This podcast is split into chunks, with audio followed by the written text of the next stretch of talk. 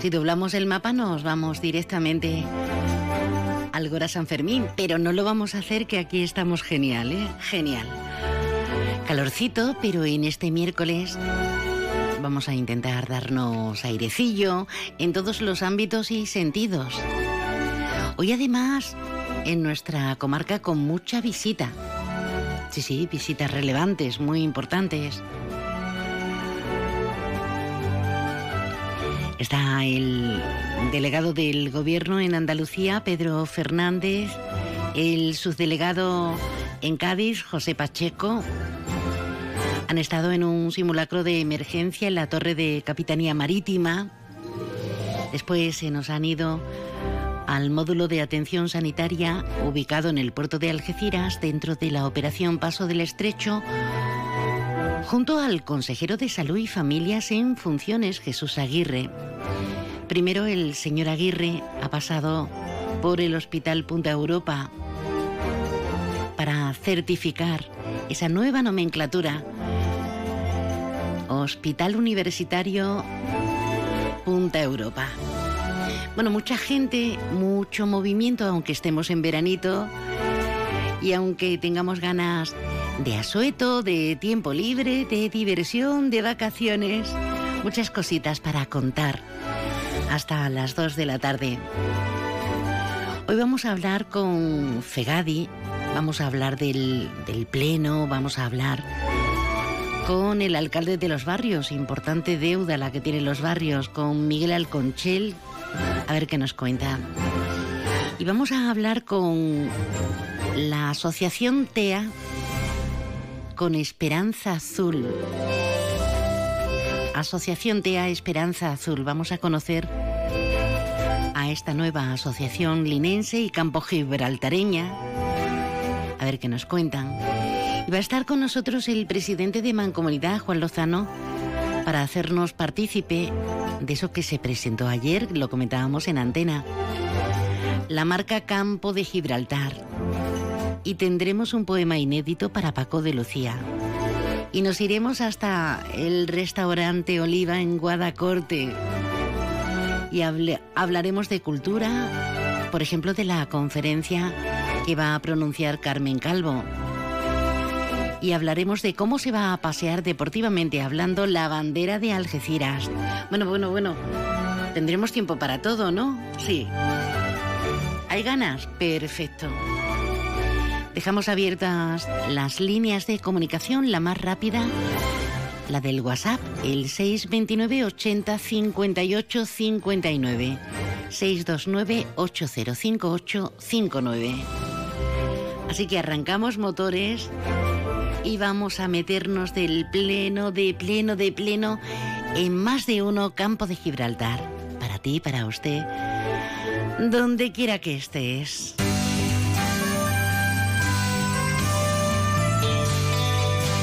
La previsión meteorológica con el patrocinio de CEPSA. Nos vamos hasta la Agencia Estatal de Meteorología. Nos está esperando Javier Andrés. Buenas tardes, Javi. Buenas tardes. Hoy en la provincia de Cádiz tendremos cielos poco nubosos o despejados, sin descartar algunas nieblas. Temperaturas diurnas en ascenso. Se esperan 37 grados en Arcos de la Frontera, 28 en Algeciras, 25 en Cádiz. Vientos variables flojos con predominio de componente oeste. Mañana tendremos cielos poco nubosos o despejados, salvo intervalos de nubes bajas y brumas en el litoral, sin descartar nieblas. Temperaturas en ascenso, salvo descenso de las máximas en las sierras y campo de Gibraltar. Diurnas de 37 en Arcos de la Frontera, 32 en Cádiz, 25 en Algeciras. Las mínimas serán de 18 en Jerez de la Frontera, de 20 en Rota. Vientos de componente este aumentando a fuertes en el estrecho. Es una información de la Agencia Estatal de Meteorología. Sí, Javier, gracias, gracias. Que no me ha dado tiempo a abrir el micro. Que ha sido así, tan rápido, tan rápido. Estaba yo diciendo, pues sí que hace calor estaba mm, soñando con pajaritos azules o rosas o flamencos o...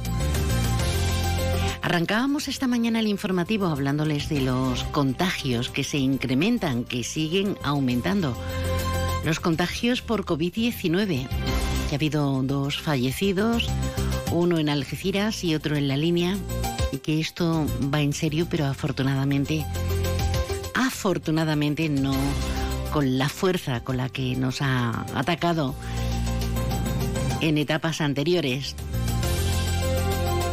Y tenemos que hablar hoy del pleno ordinario correspondiente al mes de julio en el Ayuntamiento de Algeciras, en el que se han tratado varios asuntos como el derribo del parking escalinata y temas de, de limpieza y temas de deuda. Y obviamente nos tenemos que hacer eco de esa macrooperación que está protagonizando la Policía Nacional, el cuerpo de la Policía Nacional, la Guardia Civil y Vigilancia Aduanera desde ayer por la tarde. Mucha, muchísima droga incautada.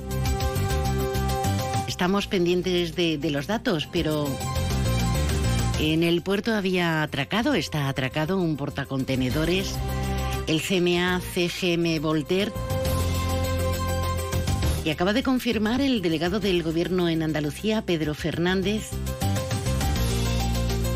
que se han localizado 16 mochilas en el interior de un compartimento estanco a bordo del buque y se tienen que sumar seis más localizadas en el exterior del buque. Lo han hecho por, porque estaba en el casco buena parte los submarinistas del grupo de actividades acuáticas de la Guardia Civil. Se ha detenido a una persona de momento. La operación sigue abierta, esta macrooperación contra el narcotráfico, y en las próximas horas tendremos más noticias que aportar a estos datos.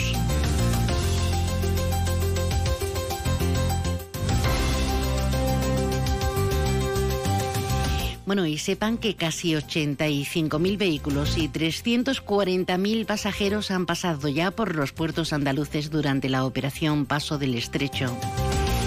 Estas cifras son un 58% superior a las de 2019 en el caso de los vehículos y con un incremento del 44% en lo relativo a los pasajeros. Notable incremento una mayor afluencia y estamos en las horas previas a la fiesta del Cordero. O sea que lo mejor está llegando, está llegando. Y hablándoles de todo un poco, agentes de la Policía Nacional y de las policías de Francia e Italia están patrullando juntos en la línea de la Concepción para reforzar, lo diré bien, la seguridad de los turistas tienen como objetivo prevenir la delincuencia en la vía pública, tomando contacto con el ciudadano en general y con los turistas de sus nacionalidades en particular, a quienes asisten en labores de traducción y ayuda. Patrullan además, para que lo sepan por si les ven, con sus respectivos uniformes nacionales de tal forma que son fácilmente reconocibles por los ciudadanos procedentes de ambos países. También se van a incorporar próximamente agentes de estos dos países, así como Alemania, Países Bajos y Portugal, entre otras localidades españolas. Bueno, y el tren, ese tren que parece que no nos lleva casi nunca hacia el norte, ese tren Madrid-Algeciras, Algeciras-Madrid, que vuelve a tener problemas el alcalde y senador José Ignacio Landaluce pide explicaciones por esos continuos problemas en la conexión ferroviaria con Madrid. Además, afirma que a los continuos retrasos hay que sumar la ausencia de ofertas o nuevos servicios, con vagones obsoletos y antiguos, así como una notable falta de inversiones para la modernización de la vía. Por eso pide al gobierno de Pedro Sánchez a través del presidente de, REA, de Renfe, Isaías Taboas, explicaciones por todo ello y piden una mayor atención para, para todos nosotros.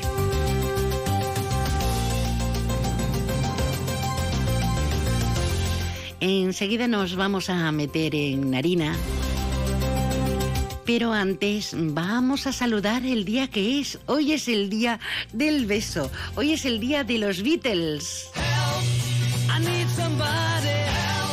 just anybody. Help! You know I need someone. Help! When I was younger, so much younger than today, I never, need, I never needed anybody's help in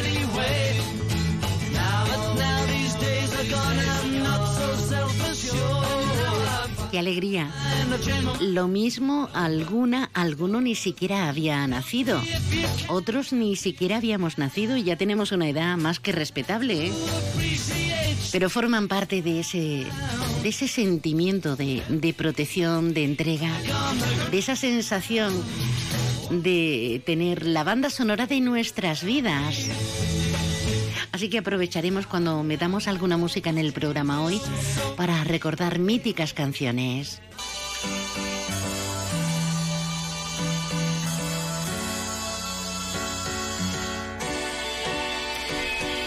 Y en un área como nuestra comarca campo gibraltareña,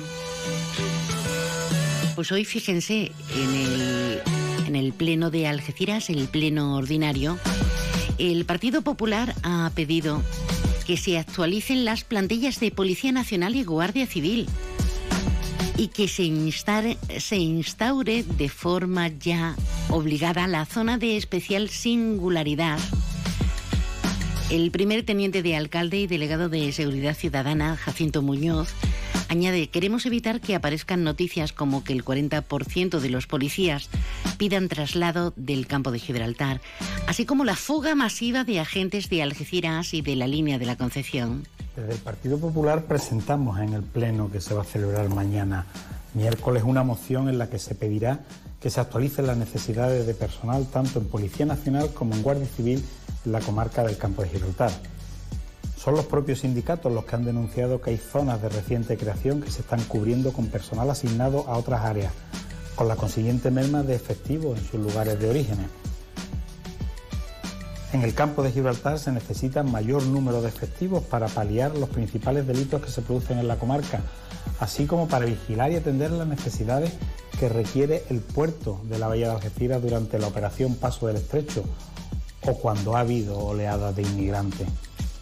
No os podemos permitir que por una dejadez del Gobierno de España los agentes que prestan su servicio en el principal movimiento de personas entre Europa y África, como es la Operación Paso del Estrecho, trabajen en inferioridad de personal de los que son necesarios. Vamos a enterarnos de otros asuntos. Así nos da el aire, algo de airecillo hará, ¿no? En estas calles. Vive la noche de los viernes al aire libre en el Hotel Alborán. Disfruta en nuestra terraza de una barbacoa con una selección de carnes y pescados. Y tras la cena, relájate con una copa o un mojito en un espacio único. Reserva en el 956 63 28 70. No lo olvides, los viernes, barbacoa al aire libre en el Hotel Alborán. Supermercado Saavedra, más de 40 años dando el mejor servicio a los mejores precios. Supermercado Saavedra, tu supermercado de confianza del campo de Gibraltar. Centro Comercial Bahía Plaza. Siente el cine a lo grande. Butacas VIPs, sonido envolvente, pantallas únicas. Odeon Experience en Bahía Plaza. Suena bien, ¿verdad? En Bahía Plaza ponemos la tecnología a tu alcance con el cine del futuro. Vívelo, siéntelo. Estamos en el polígono de Palmones. Cine a lo grande.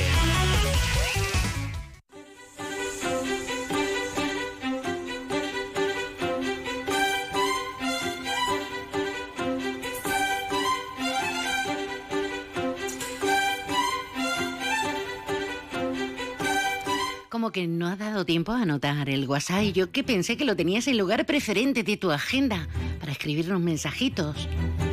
Acotaciones al margen, tirarme, tirarnos de los pelos. Con carácter simbólico. Déjanos tu mensaje en el WhatsApp del programa 629 80 58 59. Hablamos de la Federación Gaditana de Personas con Discapacidad Física y u Orgánica. Hablamos de FEGADI con CENFE, que dispone de dos unidades orienta en la provincia de Cádiz. Escuchamos a su presidente Torres. El programa Andalucía Orienta es la mejor herramienta para conseguir la inserción sociolaboral del colectivo de personas con discapacidad física y orgánica en nuestra provincia. En ese sentido hay que reconocer que desde marzo venimos desarrollando nuevamente este programa que nos permite, gracias a su itinerancia, atender eh, bueno, pues toda la provincia y las diferentes localidades y especialmente a las personas con discapacidad física y orgánica que se eh, localizan en estas localidades. La Federación amplía así la cobertura para atender al colectivo de personas con discapacidad física y orgánica. Fegadi destaca el impulso que se le va a dar a la inserción laboral, sociolaboral del colectivo. Para nosotros es fundamental el servicio de orientación eh, laboral para que nuestro colectivo acceda al empleo.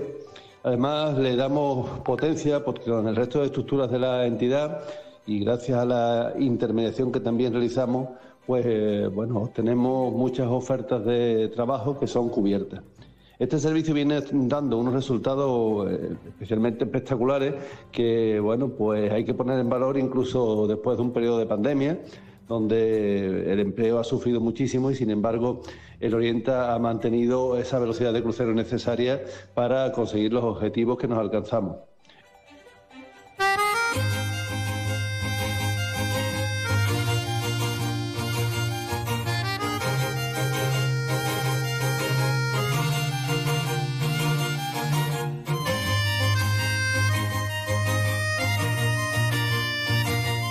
De uno Algeciras. Onda Cero.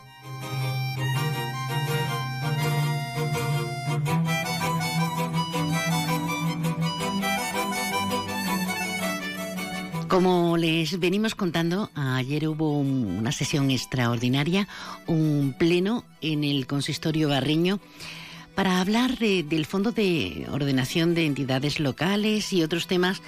Otros temas. Bueno, es el tema, el tema por antonomasia. Tenemos con nosotros al máximo edil, a Miguel Alconchel. Alcalde, buenas tardes. Buenas tardes, ¿qué tal, María? Nada, que iba a hacer yo una entradilla más profunda, como si no fuera suficiente la deuda que tenemos, ¿no, Miguel? Pues la verdad que sí, tenemos una deuda bastante, bastante importante. Eh, en ese único punto mm, salió hacia adelante con los votos a favor de los barrios 100%, de PP, de Ciudadanos y la abstención del PSOE y Podemos. Vamos por partes, alcalde. ¿Cuánto debemos en el ayuntamiento de los barrios? Pues mira, te voy a dar un dato, ya con una deuda ajustada, real, que no es el dato que ha salido en prensa, ¿vale? O sea, creo que hoy es el primer día que además lo voy a decir, lo voy a hacer público, el Ayuntamiento de los Barrios ya ha alcanzado a día de hoy, una vez que se han incorporado a la deuda las tres empresas municipales que quedaban, está en 204 millones de euros. 204 millones de euros. O sea que es una auténtica barrabasada. Y te voy a decir más, también, y lo siento si me he hecho un poco de flores, tú sabes que ese no es mi estilo ni es mi perfil, pero si no hubiésemos llegado a tiempo a gestionar una quita importante en las empresas municipales, donde la amenaza era de 100 millones y se ha quedado en el entorno de los 40, Uf. hemos ahorrado 60 millones de euros, hoy estamos hablando ya de una deuda que yo creo que sería estratosférica. O sea, una cosa ya, ya lo es estratosférica, pero ya estaríamos hablando de una deuda galáctica. Así. Eso, María, unido también a otras gestiones que hemos hecho durante estos tiempos, como llegar a acuerdos en sedes judiciales, por temas de convenios urbanísticos también, que hemos sido capaces también de quitar intereses y costas de procedimientos, María, que para que todo el mundo que nos escucha se haga una idea, son procedimientos de la década del 2000. Madre mía. Es decir, que cuando algunos dicen, es que la deuda está creciendo, perdón, no, la deuda no está creciendo, la deuda siempre ha sido la misma, porque viene de la década del 2000. Lo que sucede es que convenios urbanísticos, empresas municipales y los impagos durante décadas de, de seguridad social y hacienda se hicieron en aquella época y hemos estado casi una década por temas judiciales, de procedimientos judiciales, mercantil, civil, administrativo, en resolverla. Es decir, que estamos en una situación crítica, como digo, por una por una falta de gestión durante aproximadamente 15, 20 años a partir de, bueno, desde el 2011 para atrás, donde no hubo gobierno, donde hubo un desastre de gestión y los vecinos de ahora y los vecinos de los próximos 100 años la van a tener que, que sufrir y que pagar como estamos haciendo hasta ahora. O sea que esa es un poco la situación actual de nuestra deuda, que ya una vez incorporada a estas empresas puede sufrir variaciones, pero no muy significativas, porque es cierto que quedan algunos convenios urbanísticos también de esa época de- del 2000-2010 que están pendientes de resolver, pero que no tienen unas cuantías extraordinarias y, como digo, no van a, no van a suponer una, un, una incremento significativo. Es una barbaridad. Tenemos el corazón de, de los barrios, el corazón de la comarca, ahí en la villa, y, y es una barbaridad con lo bien que se vive, con bueno, con la gente, con el entorno natural, con todo lo que queramos añadir. Salir en, la, en el Instituto Nacional de Estadística, como salimos, eh, nombrándonos como uno de los ayuntamientos más endeudados del país, es, es terrible. Y ahora Miguel, porque lo está aclarando, porque ya nos quedamos mm, traspuestos desde hace mucho tiempo con el tema de las empresas municipales. ¿Cómo se a- puede acumular esas deudas de una población pues tan pequeña, ¿no? Relativamente con otras capitales. Pero María, al final son años de desgobierno, de muchas fiestas, de mucho despilfarro. Eh, a, mí, a mí, por ejemplo, como alcalde me duele en el alma cuando escucho a algún vecino decir, bueno, alcalde, es que la feria ya no es como antes, no tiene el contenido que tenía antes. Y yo le digo, pues mire, eh, lo- las actuaciones de los famosos, no voy a decir nombre para que nadie, que no parezca que quiero personalizar en nadie, de todos esos famosos que venían antes a la feria de los barrios, las estamos pagando ahora. Es decir, que, que ahora estamos pagando los conciertos, todos los eventos que se hacían en feria, lo estamos pagando ahora de la década de 2000. Madre O sea que es bastante doloroso tener que preparar una feria atado de pie y de mano y encima teniendo muchas veces que escuchar comentarios súper dolorosos, ¿no? Porque parece que uno no, no, no le duelen las cosas, que, que a uno no le encantaría tener 600 barrenderos, que a uno no le encantaría tener pues la mejor feria del no, no del país, del mundo, pero al final tenemos lo que tenemos, ¿no? Y, y yo creo que deberíamos estar felices porque primero la deuda no está cayendo sobre los vecinos. Yo creo que eso es Fundamental. la clave fundamental, porque está feo también que lo diga, pero yo creo que es también el momento de sacar un poco de peso, porque tiene la suerte de tener gente responsable en el equipo de gobierno y gente responsable en el ayuntamiento que están velando por los intereses y que llevan muchísimo tiempo con, con, nuestros, aciertos, con nuestros aciertos y nuestros errores, porque también nos equivocamos sacando a este ayuntamiento del desastre, con nuestras cuentas presentadas en tiempo y forma, dando superávit, pagando deuda, María, porque es que además de que hemos hecho quitas impresionantes a la deuda, es que además ya hemos pagado en la última década más de 40 millones de euros, En- en- entre pagos de proveedores, entre convenios urbanísticos, deudas con otras administraciones, Mancomunidad, Bomberos, Conabra, Todo lo que había pendiente de no, de no todo lo que había pasado. pendiente con la Junta de Andalucía por subvenciones que, que no se llegaron nunca a ejecutar, convenios urbanísticos que hemos pagado, sí.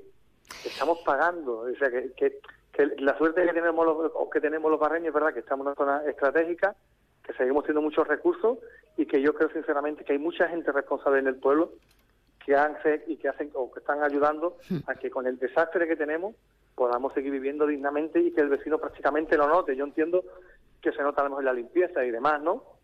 porque evidentemente hay días que sufrimos, pero que la situación que tenemos prácticamente es mm, súper difícil y yo creo que hay que valorar todo lo que se está haciendo mejorando servicios públicos, limpieza, jardinería, contrataciones de personal y todo, a pesar, como digo, de, de estas circunstancias, ¿no? De estas ruinas, sí. Claro, María, que además estamos pagando deuda, que hemos pagado una cantidad brutal de deuda, que vamos a afrontar la deuda y que siempre digo lo mismo, que nuestra deuda está ordenada y está garantizada por los fondos ICO. O sea, que nuestra deuda está garantizada, que los vecinos no tienen nada que temer, que la deuda se va a pagar de una manera o de otra. Eso a iba a pagar. preguntar, mm, con, con ese fondo de ordenación de entidades locales, imagino, ¿no? Sí, claro, nosotros, claro, ¿dó- ¿dónde está la clave, María? La clave está, eh, si nosotros no cumpliéramos con el plan de ajuste, no cumpliéramos presentando nuestras liquidaciones, presentando nuestras cuentas, no tendríamos ese plan de ajuste, entonces estaríamos asfixiados. Claro. Entonces lo que hay que poner sobre la mesa es que la buena gestión está permitiendo que tengamos acceso a esos fondos de ordenación y que, como digo, nuestra deuda está garantizada, que ya veremos cómo se paga antes, se paga después, o, o, cómo no- o- o si llega, llega el momento, la cuota es tan alta, a ver cómo hacemos, pero que realmente la Se puede hacer, hace se puede hacer.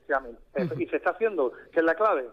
Eso yo creo que es la clave. Se puede hacer, se está haciendo. Qué bien. Pues aquí lo vamos a dejar. Miguel, tenía pensado llevarle a la playa, pero mm, está usted como para playas hoy. Me quedo con esa cifra, No, yo uno- 204. uno- uno- Pero porque ¿sabes qué pasa? Es que yo, y tú ya me conoces, para mí es muy doloroso salir en ese ranking. Hombre, me parece una auténtica vergüenza. Y que yo como alcalde, que no tengo culpa, que al contrario, que, que- que estamos intentando hacer lo posible, salgamos pues nos duele, la verdad. Hombre. Es doloroso. No Hombre, es qué duda. Porque además entra en esa plena contradicción hacia uno mismo. Cuando uno va por la vida de honrado porque le han criado en eso, pues es, es terrible. Miguel, que vamos otro día a la playa a calentar el sol y a ver Cuando actividades. Una playa magnífica. magnífica. Nos quedamos con esa cifra, 204 millones De- de deuda y, y desde luego con, con el ánimo y el aplauso para que lo saquemos adelante, ¿de acuerdo? Muy bien, muchísimas gracias, María. Un abrazo, alcalde. Igualmente.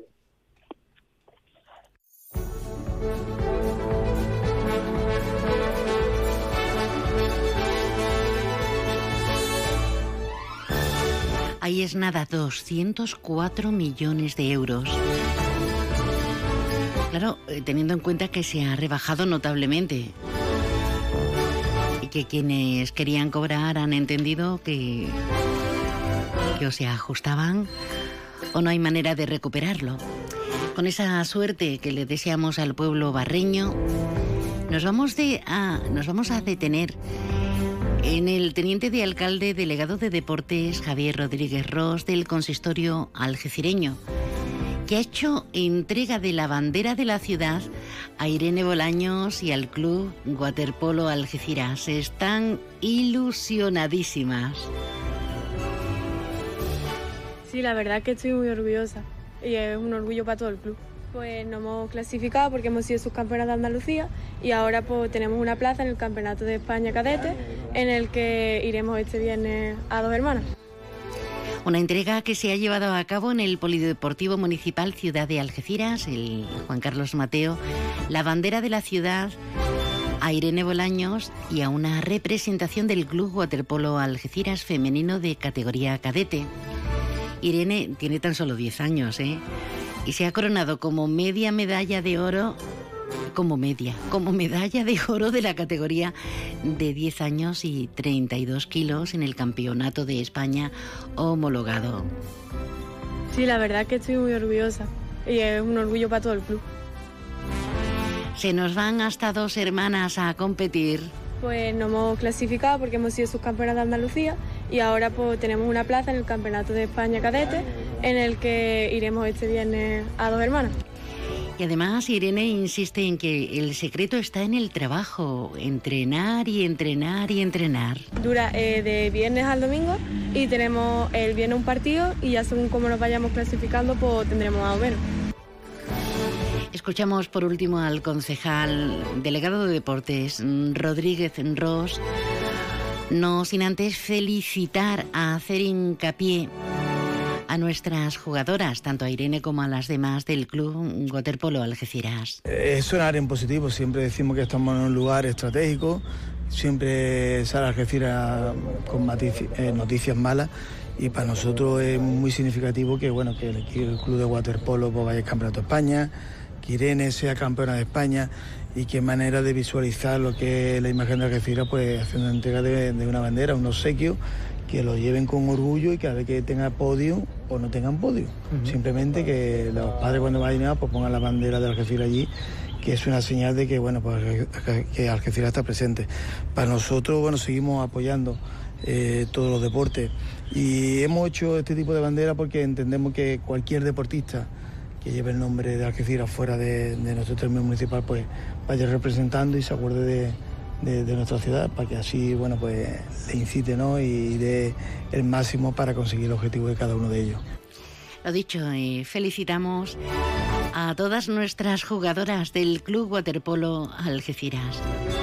Y como vamos justitos de tiempo, porque enseguida sonarán los pitos horarios de la una de este mediodía, este miércoles 6 de julio. Felicidades si celebras alguna cosita, pues vamos a quedarnos con otra de los Beatles.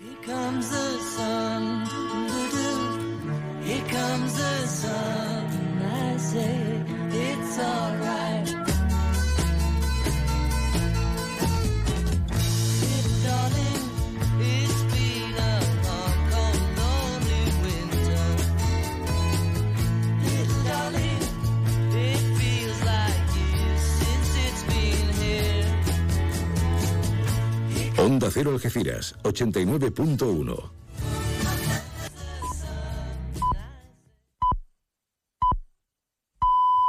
Es la una de la tarde, mediodía en Canarias.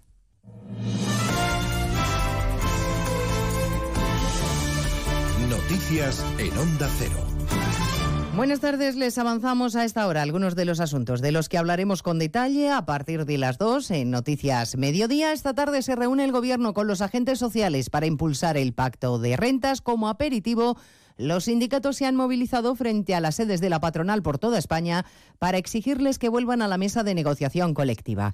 Y a los que vaticinan una profunda crisis económica, esto les dice el secretario general de UGT, Pepe Álvarez. Nos dicen un día sí y otro también que vamos a entrar en una situación de crisis, que la guerra, que después del verano vamos a saber qué es lo que pasa. Quieren hasta que no pasemos bien el verano, que se vayan a hacer puñetas, vamos a disfrutar del verano, porque es nuestro, porque nos lo hemos ganado, que no nos quiten lo que hemos ganado. El presidente de la COE, Antonio Garamendi, va a asistir a esa reunión del Pacto de Rentas, aunque ha explicado esta mañana en más de uno que no ha sido convocado oficialmente para hablar de esas rentas, que lo considera un anuncio de Calviño en clave electoralista.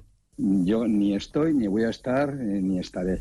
Y es que, bueno, pues se está en clave electoral permanentemente y yo creo que muchos de los mensajes que se lanzan, sobre todo los propios que lanzó ayer la vicepresidenta segunda, pues son pura clave electoral. O sea, no, no, no le doy error porque me parece, no me parece eh, bastante, eh, no, no digo decir serio, pero no me, no me parece realista lo que ha planteado. Pedía Pepe Álvarez, el secretario general de UGT, disfrutar del verano a pesar de todo.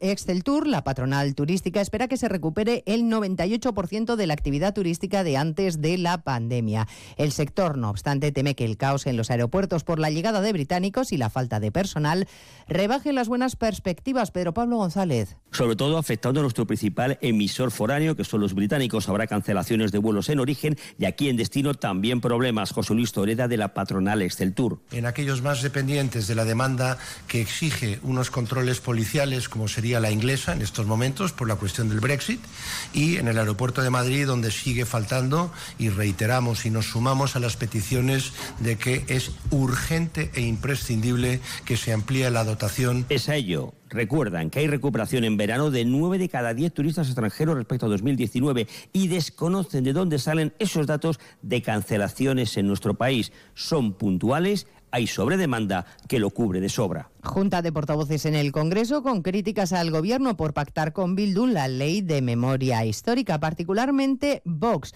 que ha lamentado las concesiones a Bildu en esa ley y le ha recordado al presidente portadas de periódicos antiguos con Merche Ezpurúa señalando a algunos etarras a los que entrevistaba Congreso Ignacio Jarillo. Sí, todo cuando se cumplen 25 años del asesinato de Miguel Ángel Blanco y de la liberación del secuestrado Ortega Lara. El portavoz Espinosa de los Monteros, portavoz de Vox, confirma que no acudirá a los actos en memoria del concejal popular víctima de ETA y recuerda quién es Aizpurúa. Esto es lo que hacían los socios del Partido Socialista. Esta es la portada del diario Gara, en la que se ve a una mujer entrevistando a unos cuantos terroristas de ETA. Esa mujer es Merche Aizpurúa, la actual portavoz de Bildu en el Congreso, la que tienen ustedes aquí, de vez en cuando, dando lecciones de historia, dando lecciones de democracia. Esta es la socia del Partido Socialista. Por lo demás, siguen los portavoces de la izquierda tras la Junta de hoy reprochando al Gobierno su gasto extra de mil millones en defensa. Efectivamente, porque siguen las fricciones en la coalición de gobierno a propósito del gasto comprometido con la OTAN. El ministro Grande Marlasca insiste en que no hay problema, que todo es muy estable dentro del gobierno. La ministra Yone Belarra, en una entrevista en la televisión pública, ha garantizado que ruptura no habrá, pero ha reivindicado para su partido el éxito de la coalición. Por supuesto, y además quiero ser muy clara en esta cuestión. La coalición es un éxito de la izquierda. Esta coalición, quien más la ha peleado, quien más la ha trabajado, ha sido Podemos. Hablaremos también a partir de las 2 de la tarde de Boris Johnson, cada vez más cuestionado después de las últimas dimisiones en su gobierno. Y de las inundaciones en el sureste de Australia, 85.000 personas afectadas. Las autoridades evacúan a unos 50.000 ciudadanos. En los cuatro últimos días ha llovido lo equivalente a ocho meses. Estíbaliz Urcelay. Los servicios de emergencias de Nueva Gales del Sur trabajan sin descansar para evacuar y ayudar a las personas afectadas. El fenómeno apodado La Niña ya dejó en marzo una veintena de muertos y daños materiales millonarios. El primer ministro australiano, Anthony Albanese, ha anunciado hoy la aprobación de un fondo de ayudas. El gobierno de Australia ha aprobado los fondos de recuperación de desastres que se pondrá en marcha a partir de las 14 horas de mañana. Consistirá en abonar mil dólares a los adultos y el plan de recuperación también estará disponible para ayudar a empleados y empresarios individuales. El gobierno de Australia ha emitido más de 100 órdenes de evacuación en Sydney y declara desastre natural varias zonas de la ciudad afectadas. Además, pone en alerta otras 50 regiones y recuerda que coger el coche sigue siendo un riesgo. Y Pamplona ya está celebrando los Sanfermines, los más esperados después de dos años suspendidos por la pandemia. El exfutbolista Juan Carlos Unzué ha aprendido la mecha del chupinazo que ha dedicado a los sanitarios y a los enfermos de la que él mismo padece. Pues en 55 minutos les vamos a contar toda la actualidad de este miércoles 6 de julio. Elena Gijón, a las 2, Noticias Mediodía.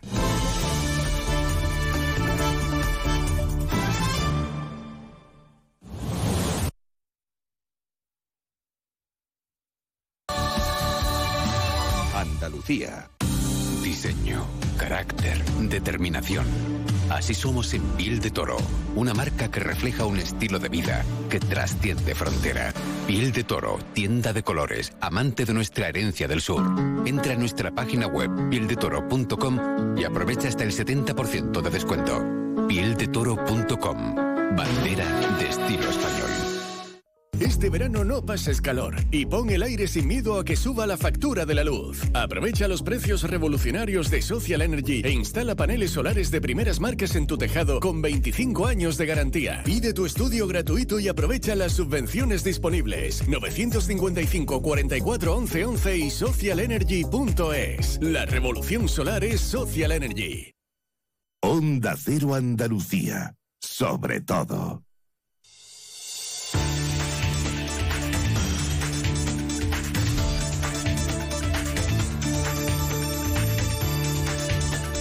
Hola, muy buenas tardes. Revuelto panorama social el que advierten los sindicatos en Andalucía para los próximos meses. UGT y comisiones obreras se han movilizado este miércoles ante las sedes de las organizaciones empresariales de las ocho provincias andaluzas para decir basta a lo que señalan como negativa de la patronal a subir los salarios para hacer frente a la escalada de la inflación. El mensaje de la patronal es, a la patronal es claro, o suben los salarios o habrá conflictividad en la calle. Las centrales sindicales la culpan de no sentarse a negociar incrementos salariales mientras los trabajadores pierden más de ocho puntos de poder adquisitivo. Nos vamos ahora con más noticias desde las distintas emisoras de Onda Cero en Andalucía, provincia por provincia, comenzando en Almería.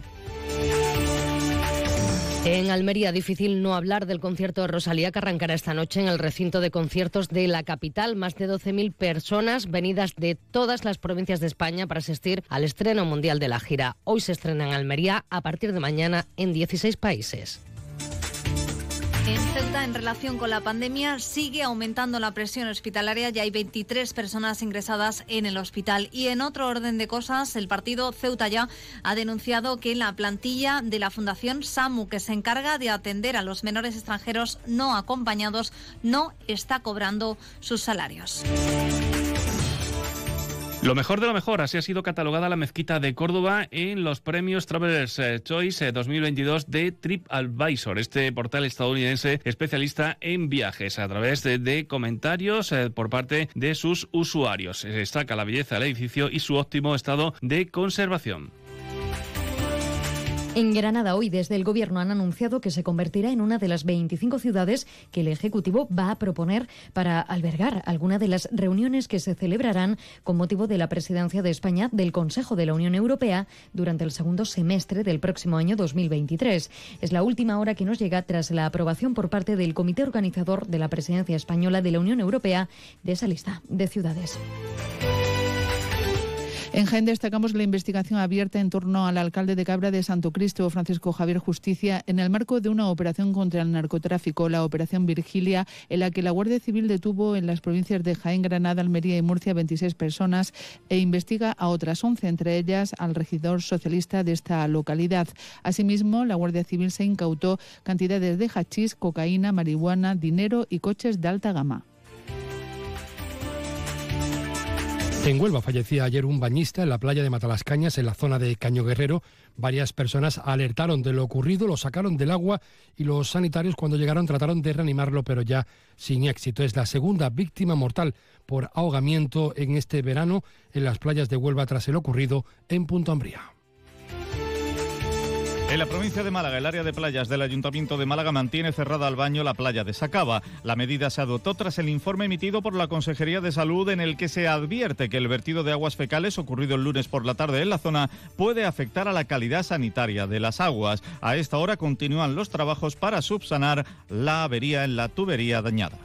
Y en Sevilla el ayuntamiento a través de la empresa de viviendas ha lanzado una nueva campaña de alquiler de viviendas vacías con un precio máximo mensual de 500 euros con el objetivo de darles uso social. En esta nueva campaña se han introducido mejoras en las condiciones que se ofrecen a los usuarios dispuestos a alquilar estos inmuebles desocupados. Concretamente, un importe máximo de alquiler entre de 500 euros, se presupuestan en 7.500 las obras de reforma y se incluye la bonificación del 95% de alivio a los propietarios que participen en el programa. Pues todas estas noticias las repasamos con más detalle a partir de las 2 y 20 aquí mismo mientras sigan informados en más de uno.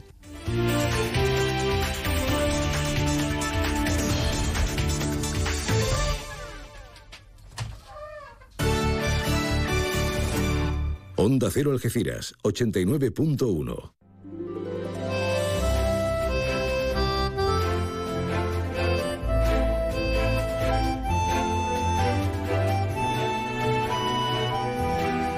Más de uno Algeciras. María Quirós. Onda Cero. No hemos ido nosotros, ¿eh? Parecía la puerta del castillo ahí.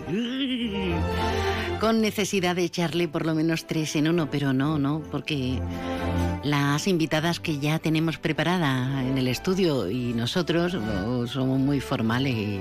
Bueno, casi siempre, ¿eh? ¿Qué tal? Buenas tardes de nuevo. Son. Es la una de este mediodía, 12 minutos. Estamos a miércoles, día 6 de julio ya, qué barbaridad. Con un calor inquietante, pero con ganas de entrar en ese calor de la comunicación, de tender puentes y enterarnos y distraernos, hacernos compañía. Ahora vamos a hablar de los trastornos del espectro autista, del TEA. Hay muchas cosas para hablar de, del TEA. De hecho, las personas con TEA a menudo tienen problemas con la comunicación, con la interacción social, con conductas, con intereses restrictivos o repetitivos, algunos con capacidades muy grandes, ¿eh? muy grandes aunque no puedan demostrarlo. Hay que estar muy cerca, muy cerca para detectarlo en nuestros hijos. Vamos a hablar de TEA y vamos a hablar con la asociación TEA Esperanza Azul.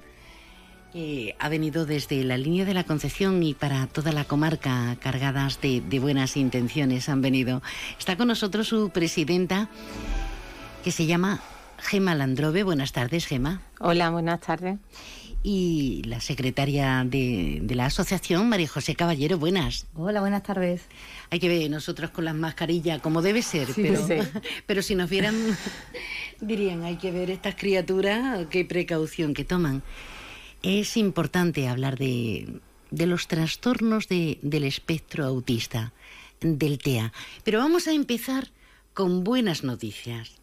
Eh, tenéis formada ya la asociación, tenéis, que ahora lo hablaremos, múltiples ayudas para sacar el proyecto adelante, pero a la vuelta de la esquina tenemos la feria de la línea. ¿Qué pasa? Que a las personas y sobre todo a los niños eh, que sufren este tipo de, trastornos, o los ruidos, eh, cuando está todo masificado, los empujones, todo, todo molesta. ¿Qué habéis conseguido? ¿Qué va a pasar en la feria de la línea? Bueno, buenas tardes. Eh, estuvimos hablando con, Asuntos Sociales, la delegada de Asuntos Sociales en la línea, y la verdad es que se están portando. Hemos conseguido tres días sin ruido. ¿Tres? Tres. Eh, de aquí de la comarca yo creo que ha sido el, ahora mismo la localidad que más días se ha conseguido. ¿Qué días van a ser? Perdona, Gema. Van a ser el lunes, el miércoles y el viernes con un horario bastante comprensible, pues teniendo en cuenta los horarios que se han ido poniendo y los horarios que han, han estado otros años. Es de ocho y media a diez y media de la noche y aparte se les propuso al ayuntamiento de la línea el hacer unas pulseras para que estos niños estuvieran identificados, los niños de la asociación, y así de esta manera pudieran no esperar cola, porque ya sabemos que los tiempos en espera para ellos son muy complicados y para los padres también. Y mm, ha sido concedido mm, van a poner las atracciones, carteles para que la gente sepa. Sea comprensiva. Claro. Y, y, estamos, bueno, eh, ellos han puesto los carteles, nosotros estamos preparando las pulseras para que nuestros niños puedan disfrutar de una, de una feria mucho más agradable para ellos. ¿Por qué montáis un colectivo así, una asociación que requiere más trabajo? Ambas sois madres de, niños con, con, TEA. ¿Y por qué mm, seguís luchando de esta manera? Imagino que para conseguir más cosas, para dar visibilidad a un problema de estas características, María José. Eh, creemos que es necesario dar la mayor visibilidad posible porque eh, realmente hay mucha desinformación. Eh, muchas veces estás frente a un niño con un problema de un trastorno del espectro autista que se puede confundir con mala educación, con rabietas, con muchas cosas y realmente es que ese niño está en una crisis. Entonces, primero que nada, tener la visibilidad visibilidad para que todos puedan entender eh, y, de alguna manera pues apoyar eh, cuando pasan este tipo de circunstancias y luego después hay muchísimas cosas en las que hay muchas faltas hay muchas faltas de recursos. Una se debe sentir muy sola o muy solo, ¿no? Como padres. Sobre todo en un principio cuando, cuando recibes el diagnóstico, cuando es un niño tan pequeño que, tú tenías una, una, idealidad de una paternidad perfecta en el que todos íbamos a ser súper felices y demás, y te, cae como un mazazo y, estás muy solo, estás muy solo y, y, no sabes a quién acudir y no sabes a quién ir, a qué médicos llevarlo, quién te puede ayudar, qué terapias ofrecerle. Entonces eh, vimos esta necesidad, somos muchos padres los que, los que estábamos en las mismas circunstancias, nosotras ya llevamos un recorrido bastante largo porque ya nuestros niños tienen ocho años y, todo esto lo hemos tenido que pasar en cierta medida más solas y no queremos que nadie se vea en estas circunstancias. Entonces, eh, el primero, sobre todo, es el apoyo cuando, cuando te encuentras en esa primera... Con tantas preguntas, con tantas inseguridades, diciendo, Dios mío, ¿a dónde me, me dirijo y cómo, no? ¿Y a quién? Eh, Gema, ¿cuándo detectaste en tu hijo eh, que, algo no iba bien? ¿Cómo fue? Pues mira, eh, mm, yo lo detecté muy pronto. Yo cuando vi que, bueno, a los ocho meses Hugo dejó de mirar. ¿A los ocho meses? Sí, Hugo dejó de mirar, dejó de atender a su nombre, eh, de ser un niño risueño, extrovertido, que miraba las caras cuando estaban con, con las personas. De repente es como si se apagara el interruptor de la luz y se hiciera de repente el silencio y, la oscuridad. Y tú lo llamabas, empezabas a, intentar interactuar con él y, no te miraba. Eh, vamos, recuerdo el día que fue en el mes de julio en una piscina que no paraba de llamarlo y el niño ni me miraba. ¿No atendía? No, no atendía, pero es que eso no había ocurrido en meses anteriores. Entonces, no, hay, bueno, yo tengo una formación en pedagogía, estuve estudiando pedagogía hasta cuarto y de repente digo, mi hijo le pasa algo y mi corazón me dice que el, mi hijo es autista. A lo primero te, me tachó todo el mundo de loca, no, no, no, sabían muy bien por dónde, por dónde iba la historia, porque estamos hablando de hace ocho años donde el TEA era reconocido, pero no tanto como ahora. Es más, ahora añadiendo un poco a lo que ha estado hablando María José, es verdad que sí que se conoce más el espectro, pero se conoce con una visibilidad muy vaga y, yo creo que también con muchos mitos y muchas historias. Muchas etiquetas. Decimos que tiene un niño autista. Es que el como espectro, si eso fuera. Mm, el espectro es, vamos a ver, hay tantos niños distintos como niños existen dentro del espectro, empezando por ahí y siguiendo, porque eh, la formación es muy necesaria para tanto para padres, profesores, sociedad, para que entiendan lo que es un, un niño TEA. Porque no es muchas veces eh, nos metemos en mitos, en historias de o, en bulos, ¿no? El niño no quiere jugar, el niño no, no es quiere muy arisco. intervenir. No, el niño no sabe cómo hacerlo. Vamos a empezar por ahí. Y entonces, remontándome otra vez al tema que estábamos hablando, a raíz de ahí empezamos a, a con las pruebas. Empezaron pruebas, más pruebas, oído, vista, eh, resonancia, lo típico que, que, que se le hace a todos, pero aún sabiendo tú perfectamente que tu hijo escucha, que tu hijo ve, que tu hijo... pero que algo ocurre. Hasta que de repente te llegan y te dicen, porque cuando es tan chico te dicen, estamos a espera de que pueda tener autismo, trastorno del espectro autista.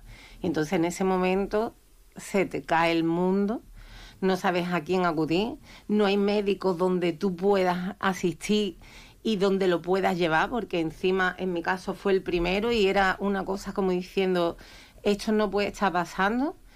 Y bueno, pues es duro al principio, pero siempre hay que mirar la parte positiva y la parte positiva de hecho es que son unos corazones y unas personas Con una generosidad luego. Es que- necesarias Sí. en esta vida y, y es necesario conocerlos Y una porque nobleza, son sí. preciosos, son seres totalmente dignos de conocer.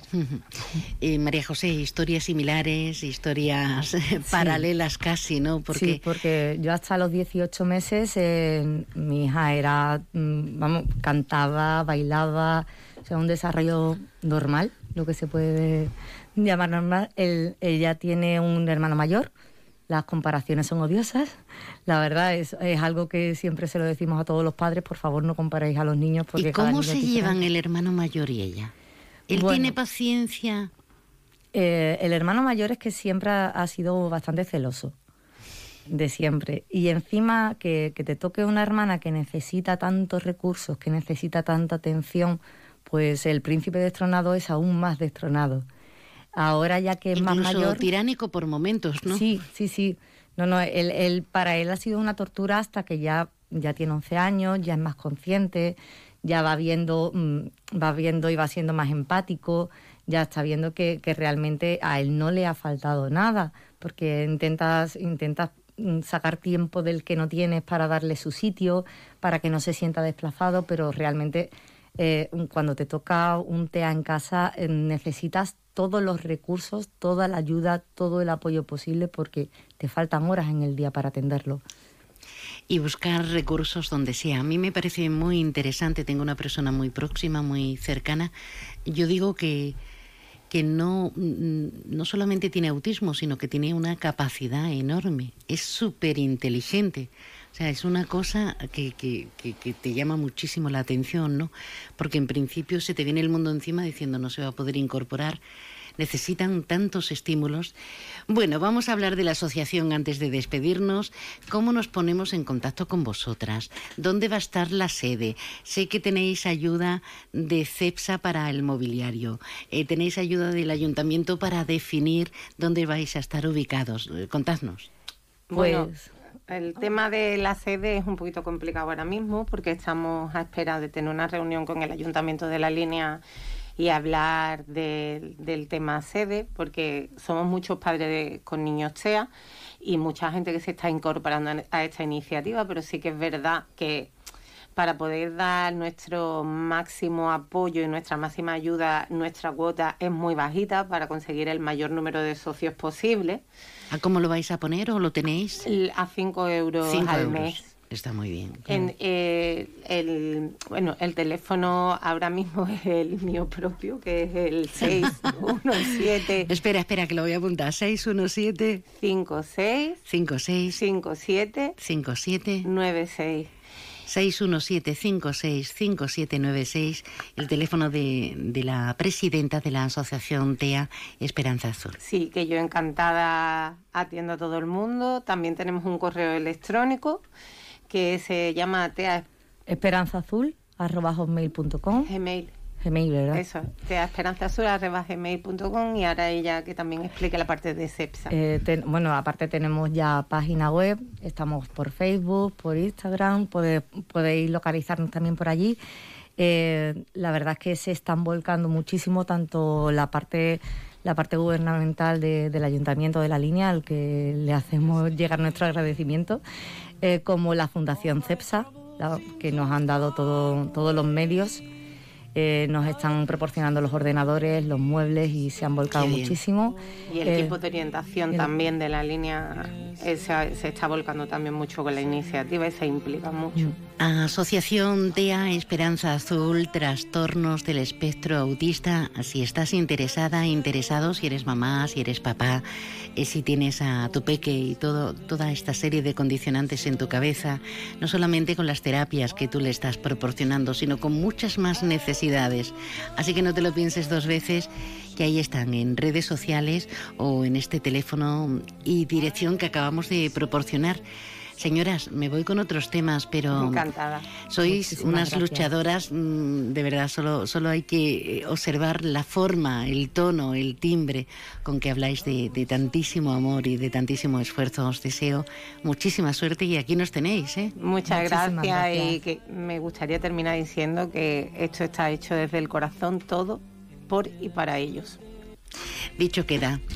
Gema Landrove, presidenta, María José Caballero, secretaria de la Asociación TEA Esperanza Azul. Gracias. Gracias.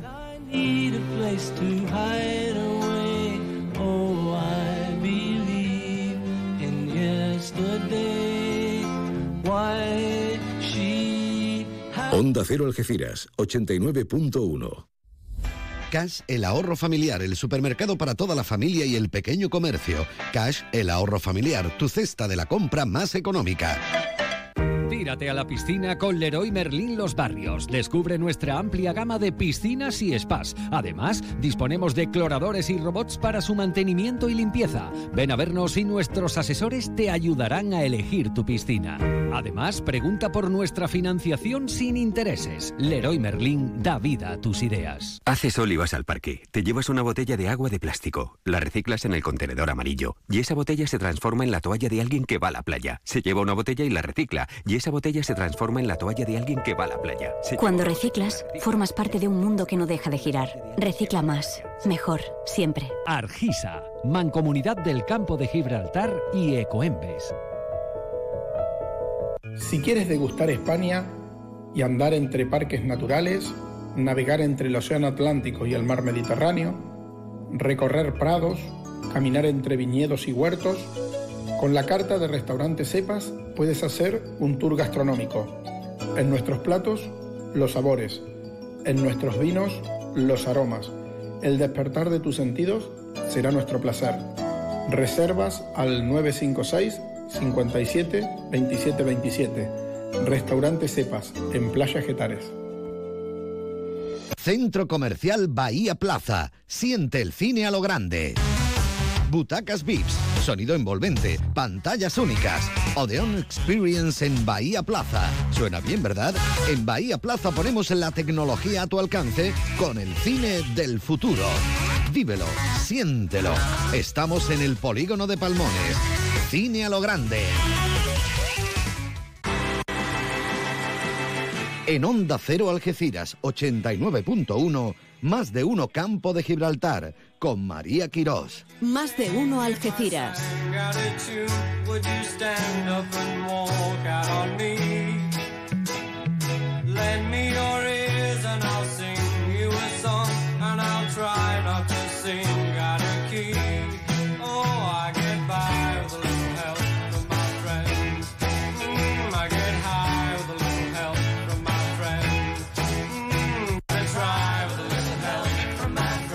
Con esa pequeña gran ayuda, los que tenemos la suerte de tener amigos. Eso sí que es una familia elegida, ¿eh? Hablábamos de, la alcaldía de la línea, de esa colaboración con la asociación TEA, Esperanza Azul. Y fíjense, les tengo que contar que el alcalde de la línea, Juan Franco, sigue manteniendo los encuentros con la ciudadanía a través de la iniciativa Café Con.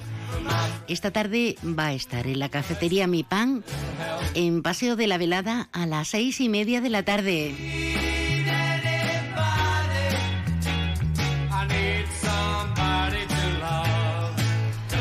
Y en Algeciras, en el Parque María Cristina, última jornada, última oportunidad para el octavo encuentro internacional de guitarra Paco de Lucía.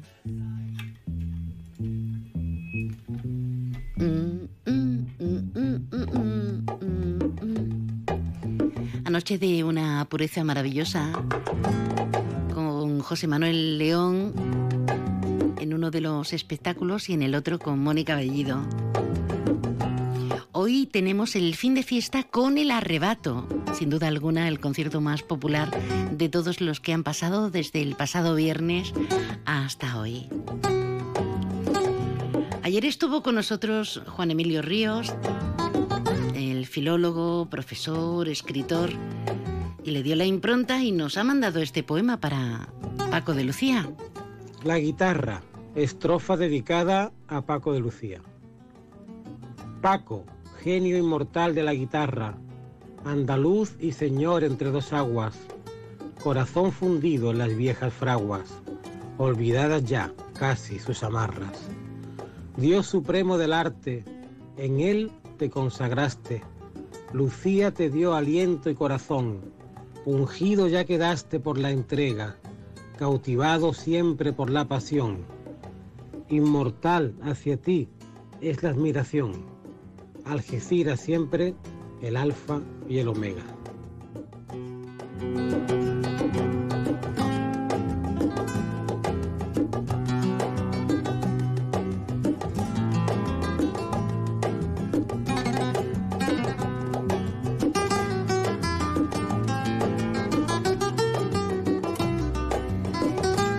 Gracias, Juan Emilio.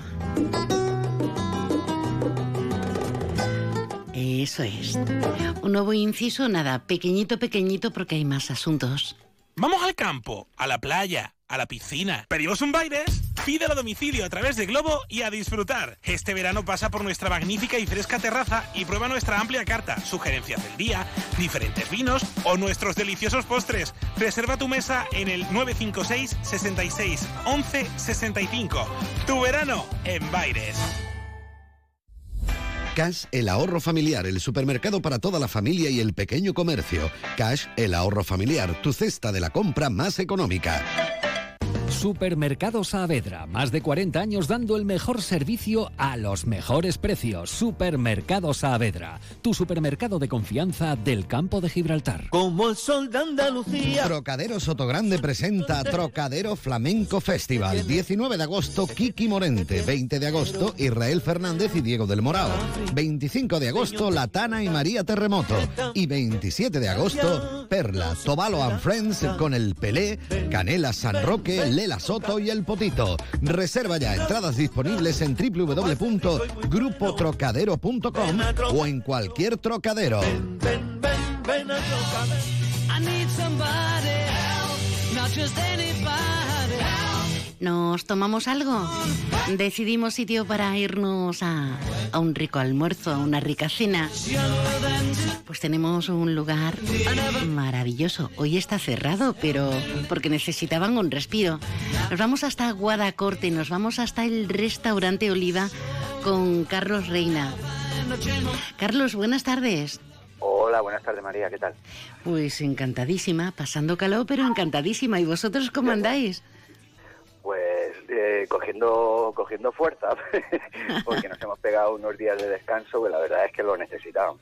Que aún así no paras, porque eh, lo que acabamos de decir, una feria conlleva no solo, sino también hay una preferia y una posferia. Ujú. Pero en principio, pues mira, dos, tres días un poquito desconectados y la verdad que se agradece. Antes, durante y después, tremendo, ¿no? Tremendo. La trabajera que decimos en, en tono colonial, coloquial. Pero Carlos, ya estáis de regreso, ya estoy escuchando al perro, ya estáis en casa. y, y me imagino que muy prontito vais a abrir el restaurante Oliva, ¿no? Sí, en principio el, el viernes ya estaremos abiertos.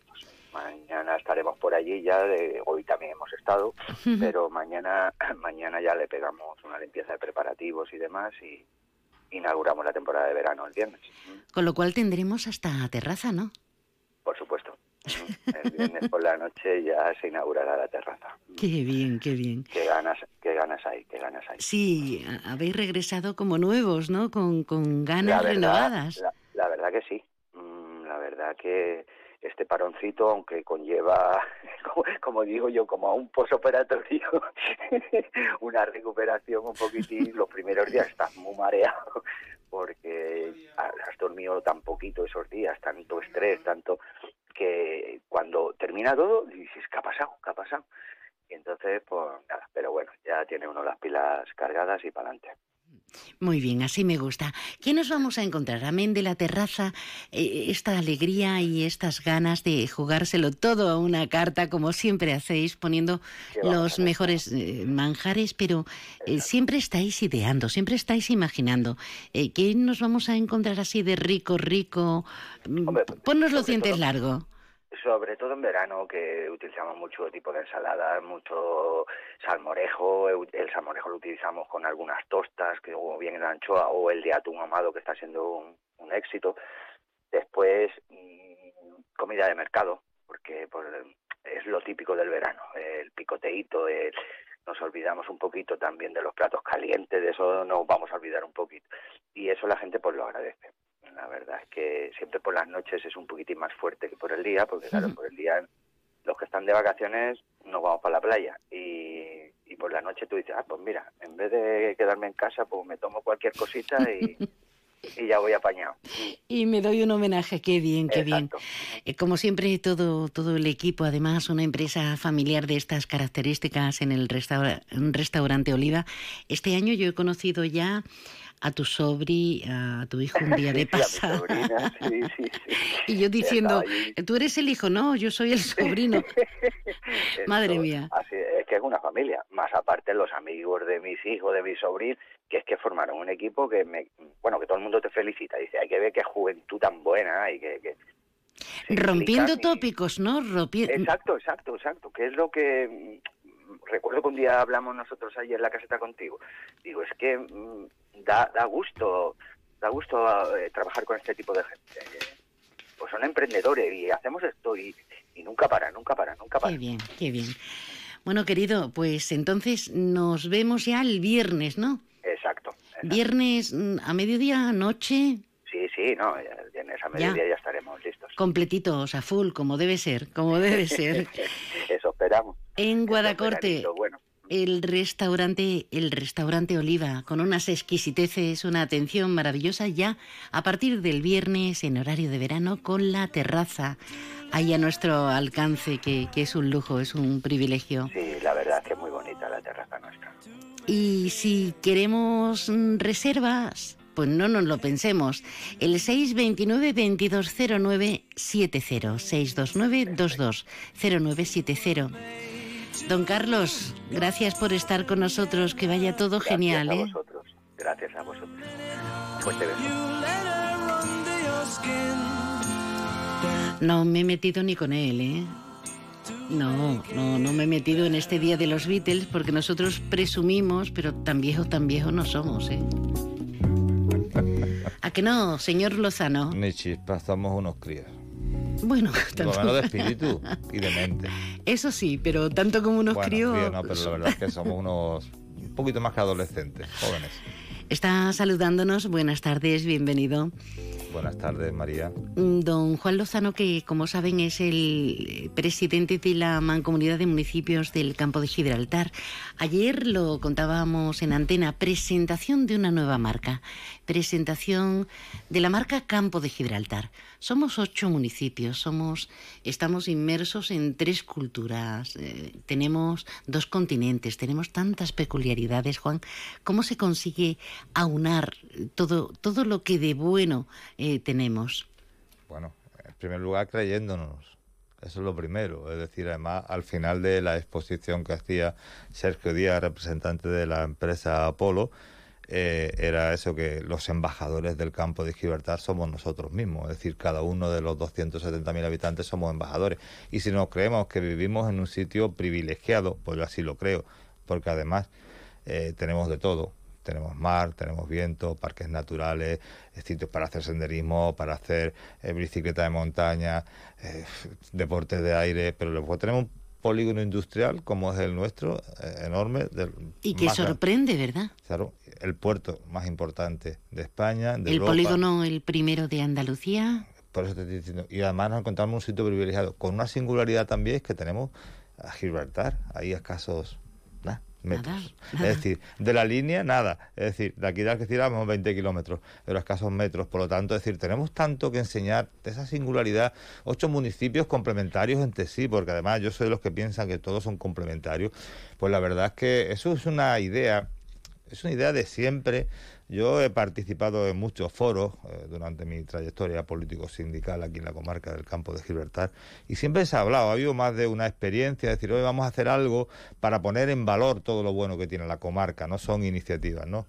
Pues eso he tenido la oportunidad en este mandato, eh, que llevo desde esos tres años, desde el primer día, pues una de las cosas que yo me he planteado y, y la verdad es que con el apoyo de la gente que trabajan con, con- conmigo en Mancomunidad, los vicepresidentes, la Junta de Gobierno, eh, los funcionarios, el personal de Mancomunidad, pues hemos podido llevar este proyecto a buen puerto. La verdad es que también de la mano de una agencia de comunicación que es puntera, no ya solamente en las Algeciras, en la comarca, sino a nivel nacional. Lo estamos viendo con eso, eh, como ha sido eh, estas semanas no últimas, no como a nivel de una publicación de la grillaera, Hmm. eh, pues se hacían no noticias en positivo a nivel nacional.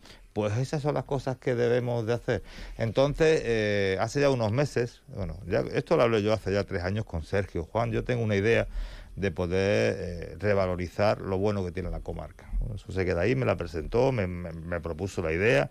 Que a fin de cuentas es lo que queremos todos, porque Claro. mm, disculpa la, la interrupción, Juan, pero eh, estamos hartos, la inmensa mayoría, del concepto que se asocie al campo de Gibraltar con lo de siempre, con todo lo feo, que lo tenemos. Que lo todo- tenemos. pero todos los sitios lo tienen. Exacto, exacto. No se nos ocurre pensar que Sevilla, que Málaga, por hablar de municipios grandes, eh, de comarcas como la nuestra, no se nos ocurre. Eh, en- aquí en, en la zona, en Estepona, en Marbella, mira que hay problemas, ¿eh? Y no salen prácticamente a nivel nacional. Tiene que haber una muerte, eh, tiene que haber algo Y muy violenta. y- y- exacto, y además muy de película. Nosotros por cualquier alijo, por cualquier incautación, por y que somos una zona geoestratégica y yo creo que estamos eh, que es que tenemos l- lo que hay, lo que hay porque estamos a 14 kilómetros del continente africano. Y qué trabajito nos cuesta convencer a la gente que mm, desde fuera parece que vamos aquí armados hasta los dientes y asustaditos, ¿no? Pues por eso mismo te decía, es decir, hace falta, no hace falta eso, ¿no? Primero que nos lo creamos nosotros, que yo sé que hay una parte muy importante de la población que se lo cree, porque el que viene aquí de fuera luego no se quiere ir, eso empezando por ahí, por lo tanto algo buenos tenemos. Pero hay mucha gente que no nos conoce, ¿no? Que les ofrece un puesto de profesorado y renuncia a él porque lo, lo que sabe es que bueno que aquí es eso no que aquí parece que está Buto acaba de decir que estamos con las pistolas en la mano o que si le- a, a su hijo o a su hija la destinan a, a- a- la administración sea cualquiera de ellas aquí en nuestra comarca pues están asustados a ver no sé cuánto todo el día preguntando aquí no pasa nada nada aquí vivimos muy bien muy cómodos tenemos una calidad de vida estupenda, pero yo la calidad de vida que tenemos en el campo de Gibraltar es envidiada por esas grandes ciudades, no solamente de Andalucía, sino de todo el territorio nacional, porque lo tenemos todo a mano y tenemos de todo. Es decir, quizá nos falte una pista de patinaje de hielo o, o una pista de esquí, pero lo demás lo tenemos todo, por lo tanto... Pero eh, ellos, los que tienen esas pistas, no tienen las playas que tenemos Claro. nosotros, por ejemplo, o los parques naturales, la reserva de la biosfera. Claro, pues por eso te decía, María, entonces esta idea que nace de todos para todos, porque esta idea nace de una encuesta, de varias encuestas que se hace y que a la población del campo de Gibraltar... ¿Y están- qué dice la gente? Juan, dame algún titular. Bueno, la gente lo que dice es eso, que todo el mundo está de acuerdo de que hay que vender el campo de Gibraltar, porque otra de las fórmulas que preguntaba, ¿le cambiamos el nombre? No, todo el mundo se siente orgulloso de llamarse campo de Gibraltar. Y digo, "Ah, porque somos el campo de Gibraltar, yo lo llevo con orgullo, lo digo siempre.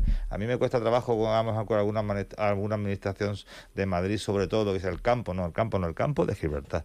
El campo suena, parece otra cosa, ¿no? Es decir, que con todo Pues mi no respeto... todo el mundo, perdón por la irrupción nuevamente y la contradicción, no todo el mundo lo lleva igual de bien, ¿eh?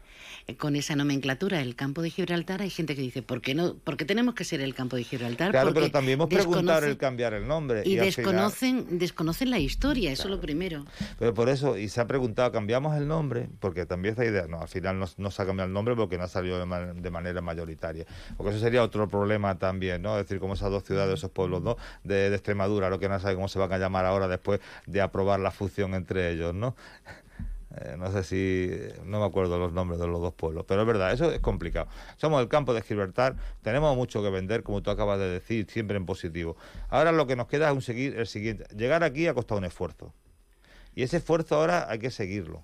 Y hay que seguirlo, pues trasladándolo a la opinión pública, a la ciudadanía, haciéndolo llegar, que lo sientan suyo. Lo vamos a hacer con la colaboración, como ya estamos haciendo a través de los medios de comunicación, eh, bien radio, televisión, eh, medios escritos, pero también mediante la página web, las redes sociales. Es decir, tenemos un trabajo por delante importante. Yo también O sea, lo decía esta ayer. es la primera piedra fundamental, ¿no? La primera piedra es tomar la decisión. La Bueno. primera- Esto fue la apuesta de largo ayer, como se suele decir. ¿no? Ayer pusimos- hicimos la apuesta de largo y ahora viene un trabajo de desarrollo que yo estoy convencido, yo espero que los que me precedan eh, en esta responsabilidad de la mancomunidad de municipios pues también asuman esta idea y sigan adelante. Ha costado mucho esfuerzo económico y muchas horas de trabajo y lo que hay que seguir es potenciándola, ¿no?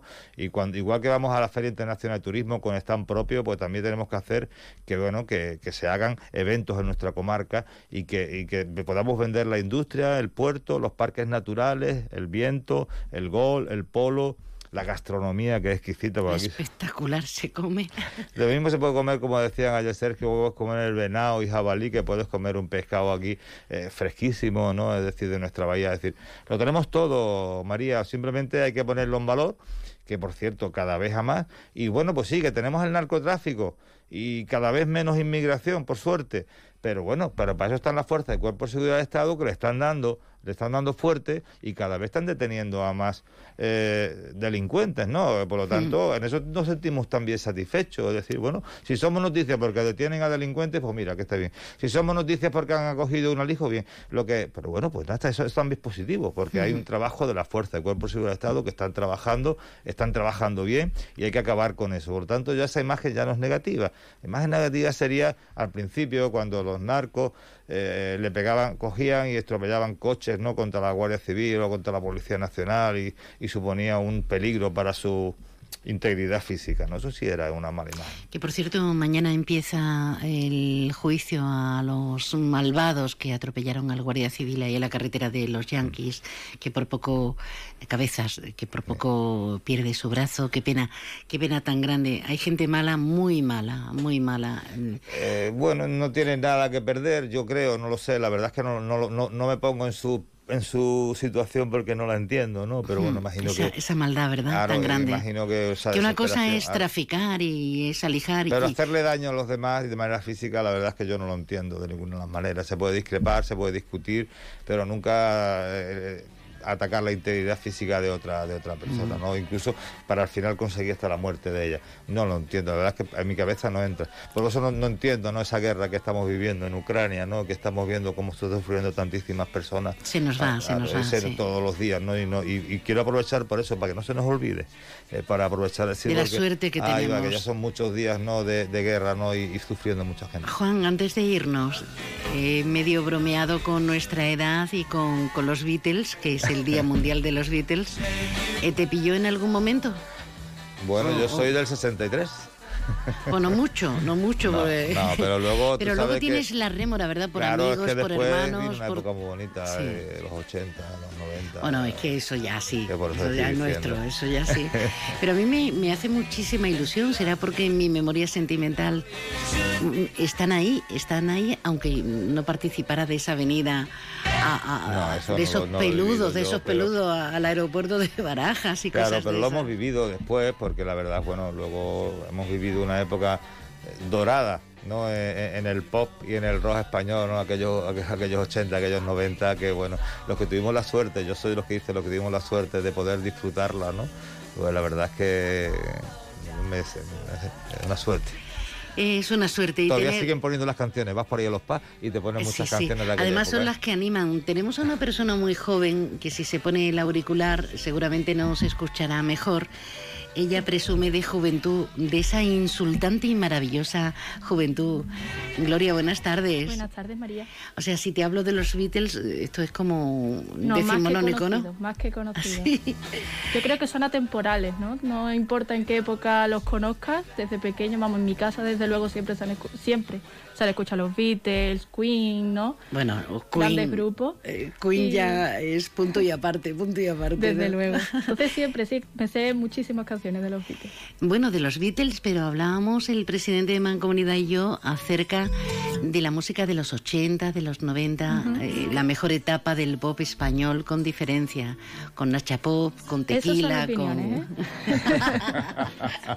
Por eso te quería preguntar, ¿qué, ¿qué música te apasiona? Yo reconozco que soy de clásicos también. Yo soy de los Beatles, de Queen. Eh, me tira más eh, esa parte. Aunque ahora está muy de moda el K-pop, ¿no? Que las Ujú. hijas de Juan son muy, muy fan. Eh, lo que no comparto es el trap y esas cosas nuevas que están saliendo no me convencen. Pero bueno, hay de todo, ¿no? ¿Te gusta Rosalía? Eh, bueno, Leiva. tiene alguna canción. No soy muy fan, no soy muy fan, pero sí, tiene alguna canción. Esta mañana es que nos han llamado aquí a la emisora.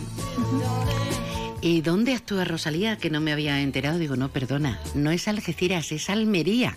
Oh, bastante lejos. Creo que actúa por la provincia de Cádiz este verano, pero no, no vamos allá a verla, no, no hay mucha ganas. Bueno. Bueno, querida, entonces nos quedamos con todo lo clásico, como, Nos quedamos decía, con los Beatles. como decía el torero, y yo no soy taurina. Maestro, ¿qué es un clásico? Dice algo que no se puede superar. Hay cosas que no se pueden superar, ¿verdad? No. ¿Cuántos años tienes, por cierto? Yo 26. 26. Son generaciones distintas, María. Sí, pero a mí me encantan. A mí también, yo me, me encanta rodearme de juventud. ¿eh? Me encantan porque yo creo que desde hace unos años la juventud está más preparada que nunca, la, la mayoría, luego hay de todo como en botica, y te ofrecen puertas y, ventanas a, otro tipo de disquisiciones, igual que yo creo que a la inversa también sucede, ¿no? Así que me encanta. Pero que hay que contar mucho con ellos por una cosa muy sencilla, porque lo que estamos haciendo ahora es para ellos, es para su futuro. Es decir, gente de 20, 20 y tantos años, todo lo que se está haciendo ahora es, el futuro de ellos. Por lo tanto, nosotros los que estamos en, en esta edad un poco más madura y tenemos que tomar decisiones, me gusta contar con ellos, porque yo puedo tomar, decir, me gusta esto, pero bueno, eh, al final lo que vaya a quedar lo van a disfrutar ellos, ¿no? Sean positivos o negativos, por lo tanto hay que contar mucho, mucho con la juventud. Don, gracias, Gloria. A ti siempre. Don Juan Lozano, presidente de la Mancomunidad de Municipios del Campo de Gibraltar. De política y del Pleno hablamos otro día. Muy. Gracias. Pues nada, pues muchas gracias y feliz verano. Eso, eso. Feliz verano.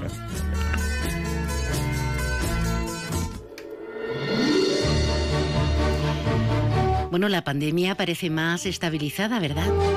pero continúa habiendo contagios por COVID-19.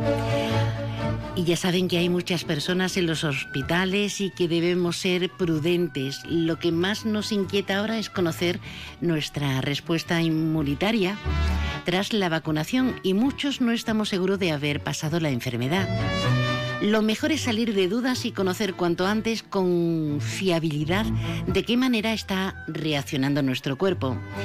Democrates ofrece sus nuevos test serológicos rápidos y post vacunación para darnos la información inmunitaria por tan solo 25 euros.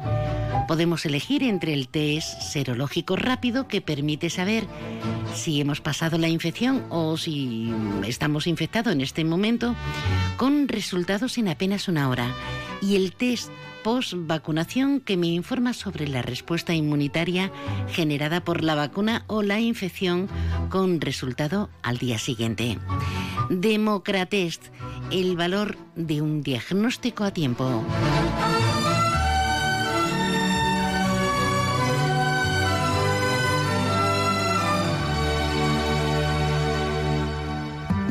En Ópticas Traverso disponemos de las últimas novedades en audífonos y accesorios. En nuestro gabinete de audiología le realizamos una revisión gratuita con los medios tecnológicos más avanzados, financiación sin intereses desde solo 39 euros. Estamos en la línea Pueblo Nuevo de Guadiaro, San Roque, Algeciras y Jimena. Traverso Audio, al servicio de la comarca del Campo de Gibraltar. Los de siempre, donde siempre. Cash, el ahorro familiar, el supermercado para toda la familia y el pequeño comercio. Cash, el ahorro familiar, tu cesta de la compra más económica. Como el sol de Andalucía. Trocadero Sotogrande presenta Trocadero Flamenco Festival. 15 de julio Maite Martín, 23 de julio Rancapino Chico y Dorantes, 29 de julio Tomatito y la colaboración de Duquende y Antonio Reyes y el 31 de julio Raimundo Amador. Reserva ya entradas disponibles en www.grupotrocadero.com o en cualquier trocadero. Ven a Trocadero.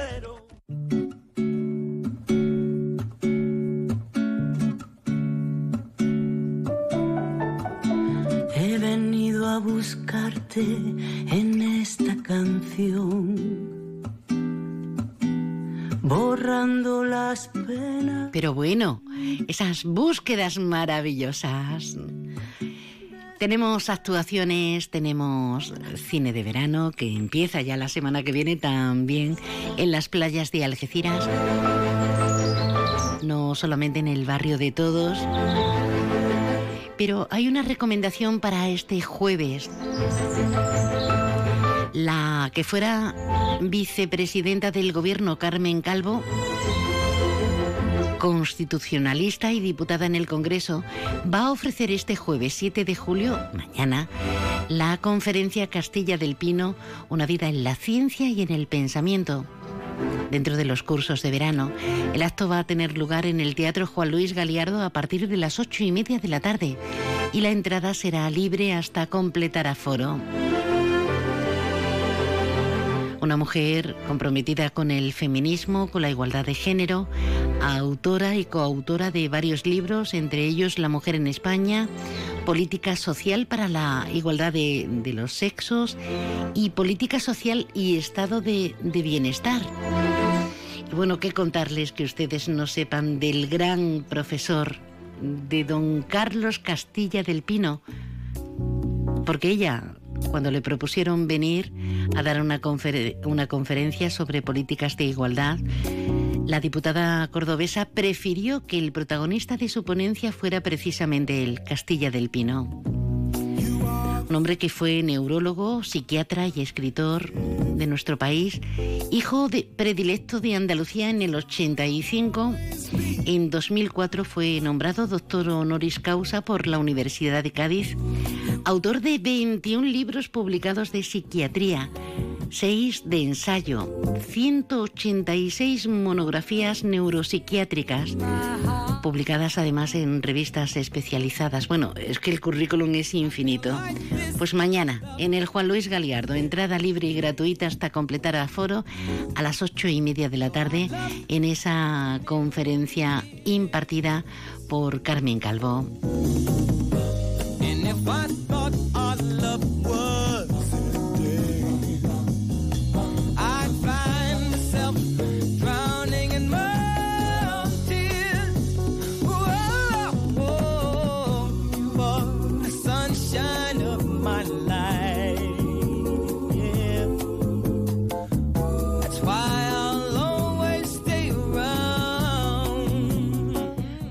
Este candor nos vamos a ir, ¿no?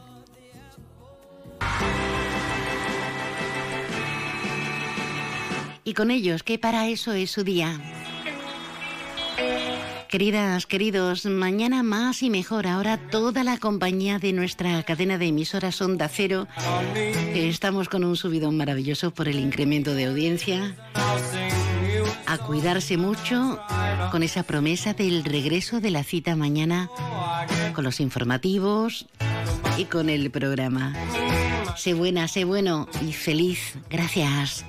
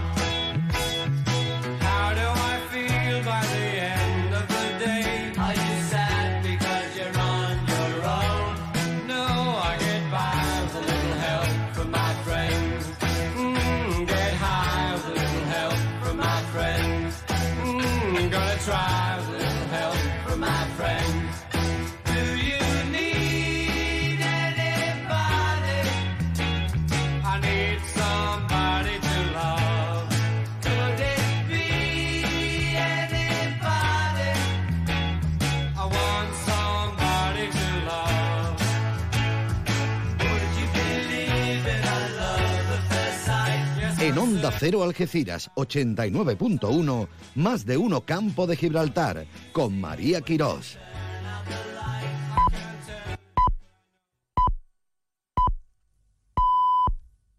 Son las 2 de la tarde, la una en Canarias. Reunión a las 6 de la tarde en el Ministerio.